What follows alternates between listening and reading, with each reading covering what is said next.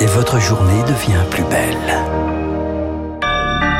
Bon réveil, bonne journée, soyez les bienvenus sur Radio Classique mardi 22 juin, il est 7h. –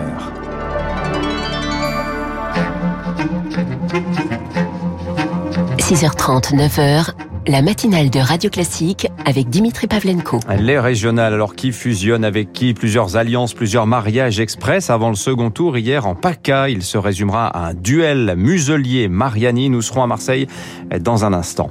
L'affaire Omar Radad relancée, de nouvelles analyses ADN ravivent les espoirs de la défense du jardinier marocain. Et puis des rues bondées à Paris, des affrontements à Nantes et Annecy, une fête de la musique un peu particulière hier soir. Radio classique. Lucille Bréau, à la une ce matin, dernière tractation. Je vais y arriver avant le second tour des régionales. Et eh oui, les candidats ont jusqu'à 18h ce soir pour déposer leur liste.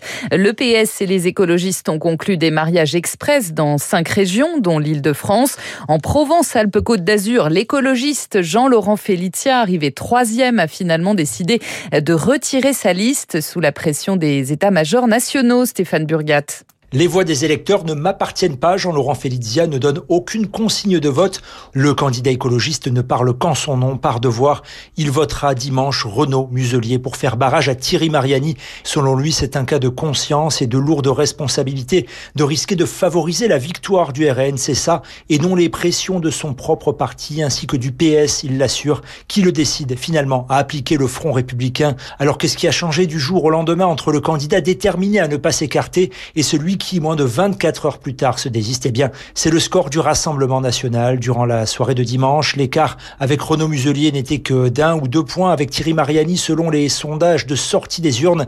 Mais dans les chiffres définitifs, il est de 4,5%, un petit peu plus de 50 000 voix d'écart. Pour Jean-Laurent Felizia, l'intérêt général devait alors l'emporter. Et le second tour verra donc s'affronter le président Les Républicains sortants, Renaud Muselier, et le candidat du Rassemblement national, Thierry Mariani. Eux ne sont pas allés voter, les jeunes. 9 sur 10 son boudé le scrutin, c'est particulièrement marqué chez les 18-24 ans. Alors pourquoi un tel désintérêt? Élément de réponse avec Camille Schmitt.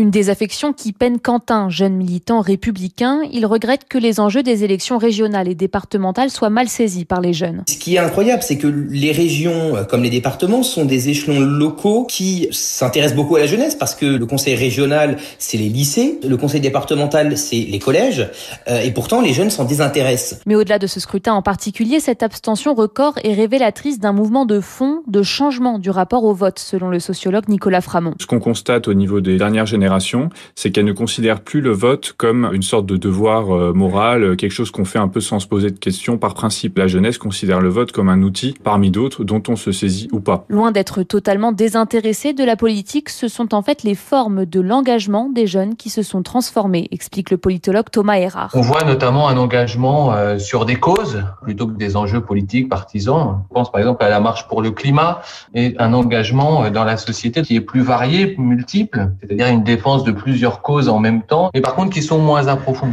Amener les jeunes à retourner aux urnes est selon lui un chemin long et complexe qui doit passer par un travail d'information et d'éducation. Et d'après le Figaro, le gouvernement prépare d'ailleurs une campagne de communication pour mobiliser les jeunes. À Beauvais, dans l'Oise, une personne est portée disparue ce matin, tombée dans la rivière qui traverse la ville à cause des violents orages de la nuit dernière. Pluie diluvienne aussi à Reims, dans la Marne.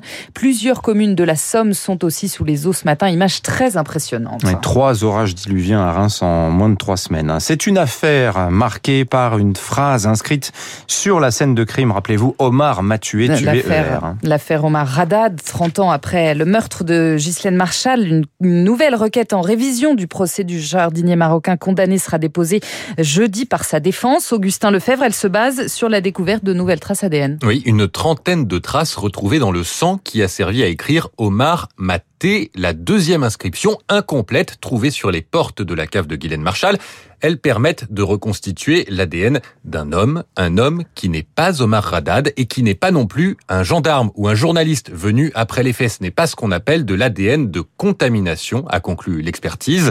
La défense du jardinier estime que cette découverte relance la thèse de la falsification et demande donc un procès en révision. Une révision car Omar Radad, qui aura 59 ans dans quelques jours, n'a pas été innocenté par sa grâce partielle en 1998. Elle lui avait permis de sortir de prison après 7 ans derrière les barreaux. Une première demande de révision en 2002 avait été rejetée. Depuis, les conditions ont été assouplies. Augustin Lefebvre, le procès des cyberharceleurs de Mila se termine aujourd'hui à Paris. Hier, la jeune femme a fait face aux 13 prévenus âgés de 18 à 30 ans. Le harcèlement et les menaces de mort sont là en permanence. C'est très dur, a-t-elle confié avant d'ajouter Je ne me soumettrai pas. Le procès de l'affaire Troadec, lui, s'ouvre aujourd'hui à Nantes. Hubert Kawissin est jugé pour le meurtre des époux Troadec et de leurs deux enfants en 2017. Il encourt la réclusion à perpétuité. Il accusait son beau-frère, Pascal Troadec, d'avoir volé un trésor familial de lingots d'or.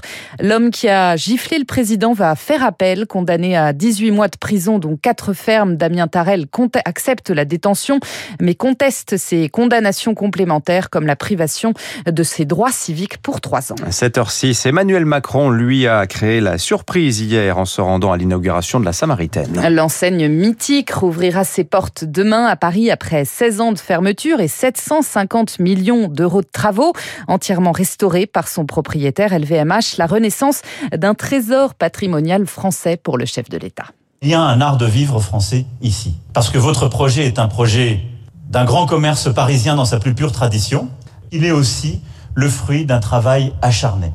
Le temps ne nous arrête pas. Quand il y a des volontés bien chevillées, quand il y a le meilleur de ce qu'est la France, c'est-à-dire le sens des traditions, de l'ancrage dans le temps, et la créativité qui fait qu'à chaque instant, on veut ensemble réinventer. Et à noter que Jean-Jacques Guyoni, le président de la Samaritaine et directeur financier d'LVMH, sera votre invité, Dimitri, juste après ce journal. Les Tuileries à Paris, les quais de Seine bondés hier soir pour la fête de la musique. Des centaines de jeunes se sont rassemblés. Au mépris des gestes barrières, la police a dû intervenir à plusieurs reprises. Les attroupements de plus de 10 personnes restent en effet interdits.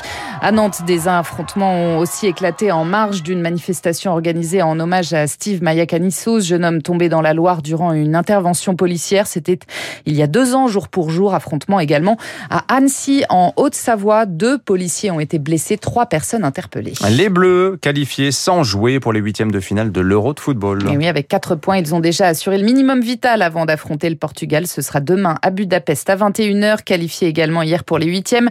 L'Angleterre, la Suède, la Suisse et la République tchèque. Merci Lucille Bréau. Vous revenez tout à l'heure à 8h. Il est 7h30, 7h07, euh, pardon, sur Radio Classique. Dans un instant, le rappel des titres échos. L'édito de François Vidal, on va parler de la Chine. Et puis notre invité, effectivement, vous l'avez dit, Lucille, Jean-Jacques Guilloni, le directeur financier de LVMH, viendra nous parler de la réouverture demain de la Samaritaine.